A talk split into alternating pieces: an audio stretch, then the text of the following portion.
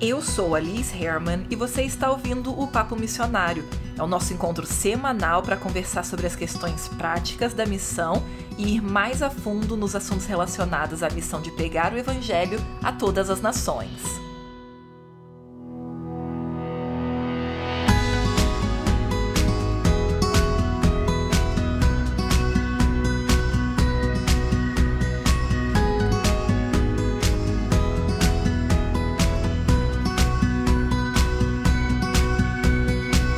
Na mão é vendaval. Ou frase que o que ela tem de velha, ela tem de verdade, sabe? Infelizmente, é uma realidade que a maioria das pessoas tem uma relação com o dinheiro completamente distorcida e realmente, se você for olhar a vida financeira da pessoa, parece que passou um vendaval, sabe? Que tá tudo caindo aos pedaços e que, sei lá, qualquer coisa que acontecer vai vir tudo ao chão. Isso é muito perigoso para nós como missionários e infelizmente eu tenho visto isso acontecer com mais frequência do que deveria.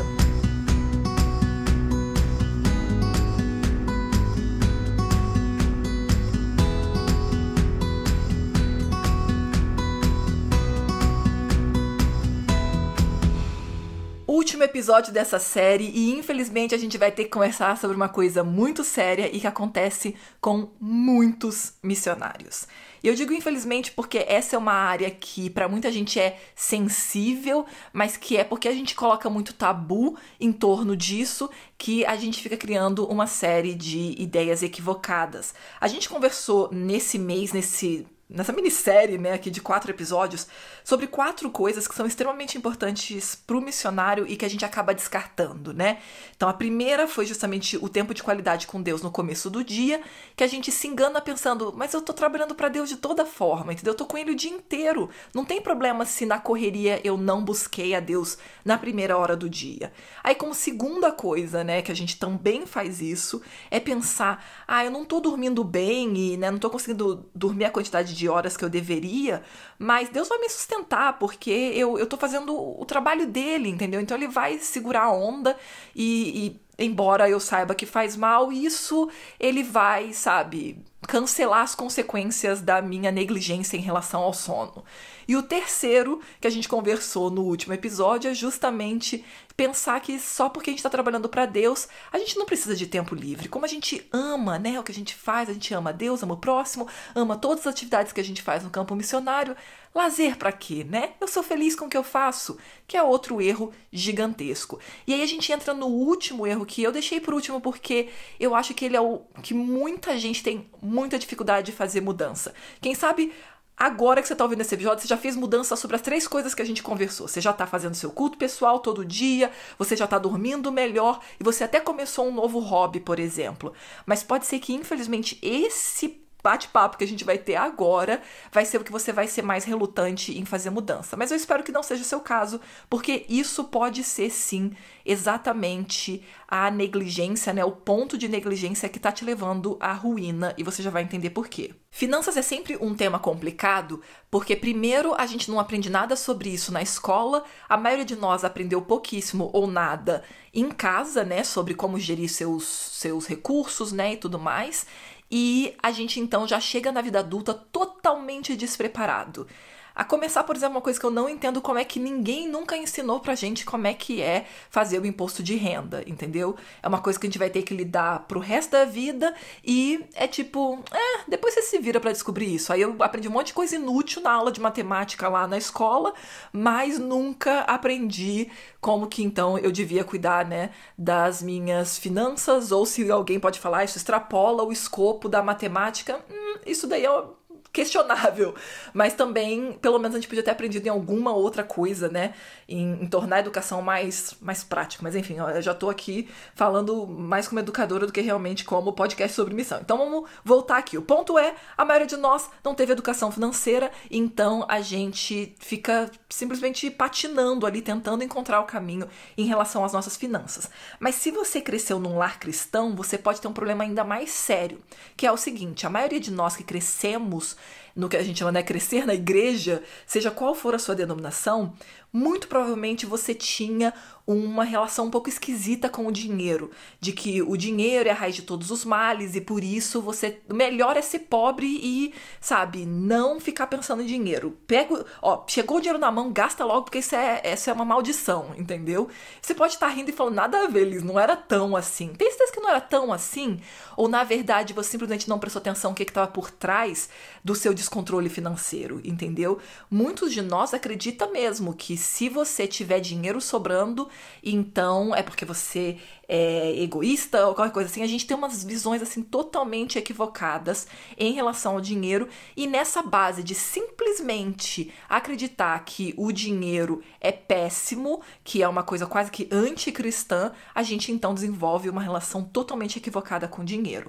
O problema é que a gente pega textos fora de contextos, de contexto, né, na Bíblia e não percebe que a Bíblia fala sobre dinheiro em muito mais versos e, e, e detalhes ali, né? Então, normalmente a gente tem uma visão equivocada por causa, por exemplo, de passagens como Tiago, quando fala né, so, sobre dinheiro de uma forma é, negativa, e também quando Jesus fala que é mais fácil entrar um camelo pelo fundo da agulha do que um rico entrar no céu. Aí a gente fecha o assunto com isso e esquece que tem um monte de outros versos, principalmente em Provérbios, falando sobre riqueza. Aí você pode falar: ah, mas é uma pessoa que né, se deixou levar pela riqueza e enfim, caiu, né? O problema é que você também erra em pensar isso porque a gente não percebe que foi um presente de Deus. Quando Salomão pediu sabedoria, Deus foi lá e falou assim: Ah, você pediu sabedoria, então agora eu vou te dar também sabedoria, fama, riquezas, né? E aí aqui é uma coisa curiosa, porque você não pode estar acreditando que Deus fez isso para passar né, a perna e dar uma banda em Salomão.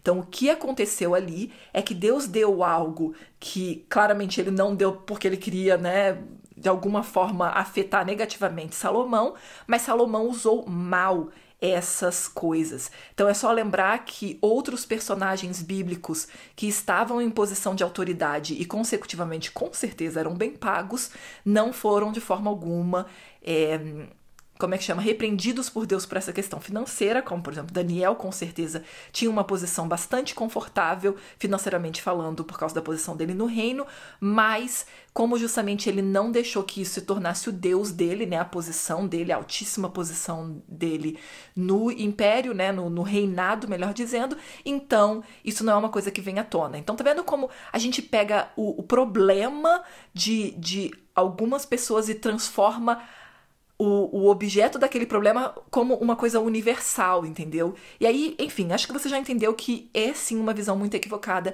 que a maioria de nós que cresce como cristãos desenvolve em relação ao dinheiro e isso dá um tiro no pé na gente como missionário. E é muito simples na verdade. Se você notar, a maioria dos cristãos e principalmente os missionários caem em dois erros extremamente opostos. O primeiro é achar que deixar tudo nas mãos de Deus e não se preocupar com a questão financeira é sinônimo de fé. Que isso quer dizer que eu sou uma pessoa que confia completamente em Deus e é por isso que eu não ligo para a questão financeira e do que, é que eu vou viver. Eu sou uma pessoa de fé gigantesca e hum, foi mal, não é bem por aí, principalmente se a gente for olhar na Bíblia. E também, se você for olhar na vida dos grandes missionários do passado, você vai ver que isso é um erro catastrófico.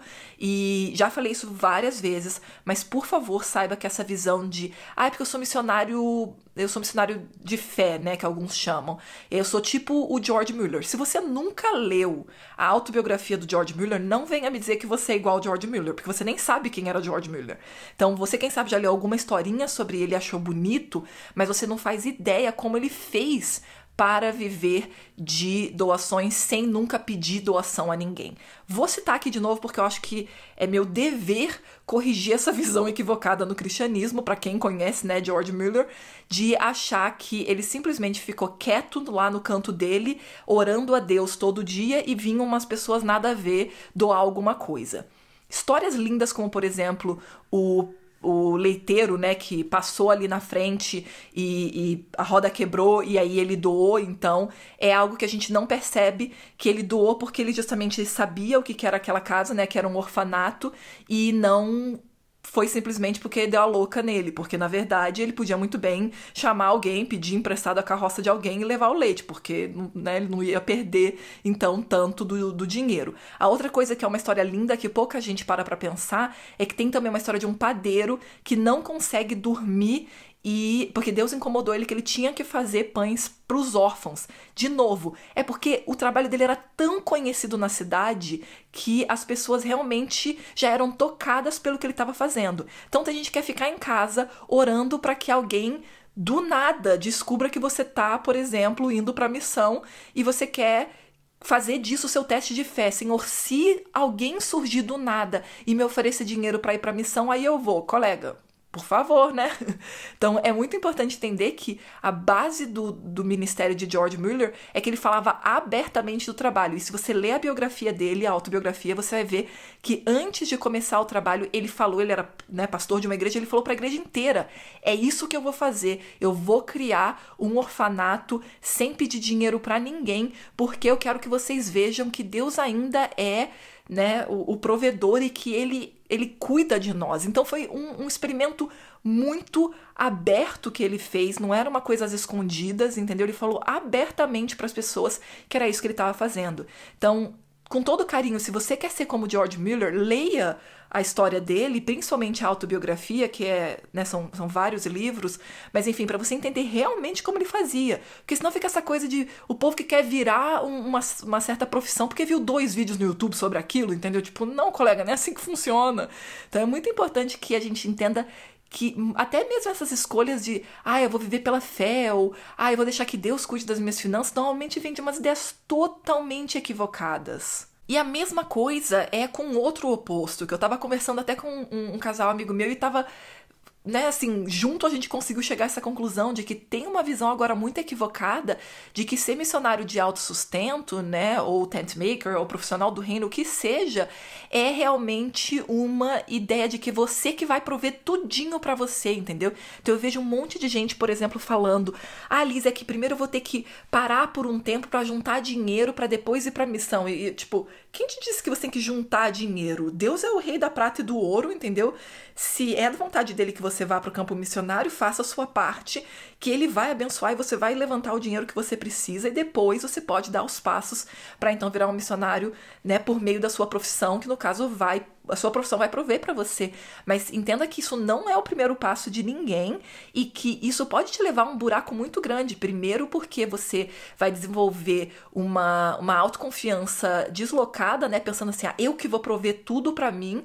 Mas a segunda e mais séria é essa ideia de que, ah, eu vou fazer uma pausa agora de um ou dois anos para juntar dinheiro.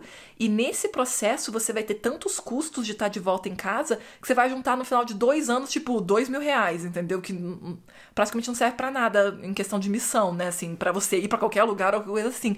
Então, entenda que é, os dois opostos são muito negativos. Essa coisa desse descaso financeiro e jogar tudo nas mãos de Deus como se isso fosse fé, quando na verdade isso é um, uma um relaxamento, entendeu? É você tá, tá sendo totalmente descontrolado, mas também ir pro outro oposto de que eu vou cuidar das minhas finanças e eu que vou prover cada centavo para mim mesmo, entendeu? E só vou pro campo missionário quando eu tiver tudinho, quando eu tiver assim, a grana todinha aqui.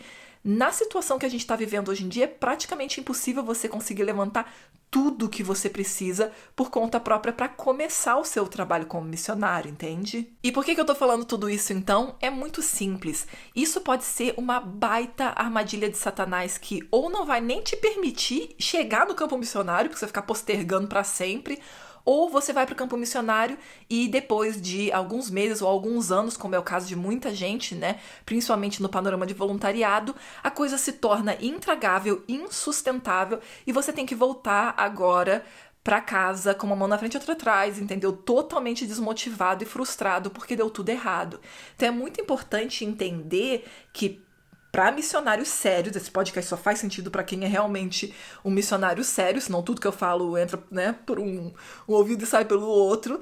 Mas para um missionário sério é muito importante ter consciência das escolhas que você está fazendo em relação à sua vida financeira. Eu tive até um bate-papo informal lá no Instagram, acho que há duas semanas mais ou menos, sobre essa questão da, de como as escolhas financeiras que a gente faz elas transformam completamente tudo na nossa vida e, e podem levar a gente para o buraco ou podem abrir muitas possibilidades interessantes pra gente. Se você quiser ver, se você tem Instagram e quiser dar uma olhadinha, vai lá no meu perfil e procura a postagem que tá escrito uma decisão que mudou tudo, que foi justamente, já dou aqui, né, o, o ouro, é que eu percebi que a decisão que eu e o Lucas fizemos desde o começo da nossa vida juntos, que era de ser financeiramente responsáveis, né, tomar responsabilidade sobre cada decisão financeira fez toda a diferença na nossa vida. Mas assiste lá porque complementa muito bem o que a gente acabou de conversar aqui. Não foi sobre isso que eu falei lá na, no bate-papo informal. Então, assistindo aquele vídeo e escutando então esse episódio, você pode complementar as duas coisas bem. E por último, eu tenho um convite para você, porque é o seguinte, eu tava matutando muito nesse último mês, durante esse mês justamente de novembro, como quando chega agora em dezembro, tá todo mundo tentando fazer decisões sobre a vida missionária. Mas aí fica achando que a decisão é simplesmente qual é a organização que tá mais desesperada para enviar alguém que eu consigo já ir em fevereiro, sabe? Porque eu não pensei nisso antes, agora já tá no final do ano e eu tenho que procurar alguma organização. Então, se você tá escutando esse episódio assim que ele sai, nos dias 6, 7 e 8 de dezembro, eu vou fazer um workshop com o pessoal da comunidade e eu vou abrir vagas, então, para pessoas que não estão participando da comunidade. Vão ser vagas limitadas e tem sim um valor simbólico para inscrição, que não contempla, claro, o valor de tudo que você vai estar tá recebendo, mas é a minha forma de ter certeza que quem vai participar vai realmente levar a sério, porque vai ser um workshop, não vai ser uma palestra. Então você vai ter que realmente sentar ali na frente do computador naquela uma hora, né? Que a gente vai estar tá conversando uma hora cada dia, nesses três dias, né? Segunda, terça e quarta. Você vai precisar realmente estar concentrado e não, tipo, lavando louça ou assistindo alguma coisa na TV enquanto você escuta eu falar. Então eu quero pessoas realmente comprometidas e não quero desperdiçar essa vaga, né, essas vagas com qualquer pessoa que diz que está interessada em missão, por isso que eu coloquei esse valor simbólico. Esse valor vai ser totalmente revertido para projetos missionários. Eu achei que foi uma forma legal de juntar a realidade que no fim do ano muitos projetos missionários passam um pouco mais necessidade, né, porque as pessoas estão mais focadas agora, claro, em presentes e comprar as coisas para ceia de Natal e acabam esquecendo de apoiar os missionários nos meses ali, né, de dezembro e janeiro. Então esse dinheiro vai ser revertido para quatro projetos nos continentes da linha da África e da Ásia. Então, se você tem interesse, dá uma olhadinha aqui no, na descrição né, desse episódio para você poder fazer a sua inscrição e o pagamento. Se por outro lado você já está considerando entrar para a comunidade, para quem é da comunidade, esse workshop é totalmente gratuito. Então vale a pena já usar esses 50 reais, né, para pagar parte da sua, né, da, da, sua assinatura anual da comunidade, porque vai valer muito mais a pena para você no caso. Então, para quem já está pensando em entrar para a comunidade, entra logo para você poder participar desse workshop, né, porque ele não vai ser gravado, ele vai ser realmente presencial e aí, enfim, se você já estava considerando, entra logo para a comunidade. Mas se você ainda está na dúvida, não está ainda pronto para entrar de cabeça mesmo em questões de missão, você só quer entender como que você pode começar a se organizar melhor para ir para missão, tudo bem, eu, eu vou ficar feliz de, de te ajudar lá no workshop, entendeu? Mas para quem já tá realmente querendo levar a missão a sério, eu acho que vale muito mais a pena usar esse valor já para pagar parte da sua é, assinatura anual da comunidade e aí ter acesso realmente a muito mais conteúdo do que isso, né? Centenas, literalmente, de conteúdos que já tem lá na comunidade e todos os bate-papos, os nossos encontros, né? Mensais, tudo isso. Beleza? Então dá uma olhadinha aqui embaixo se você está interessado em dar passos mais concretos e definir essas coisas tão importantes como sua vida financeira e seu passo a passo para chegar no campo missionário.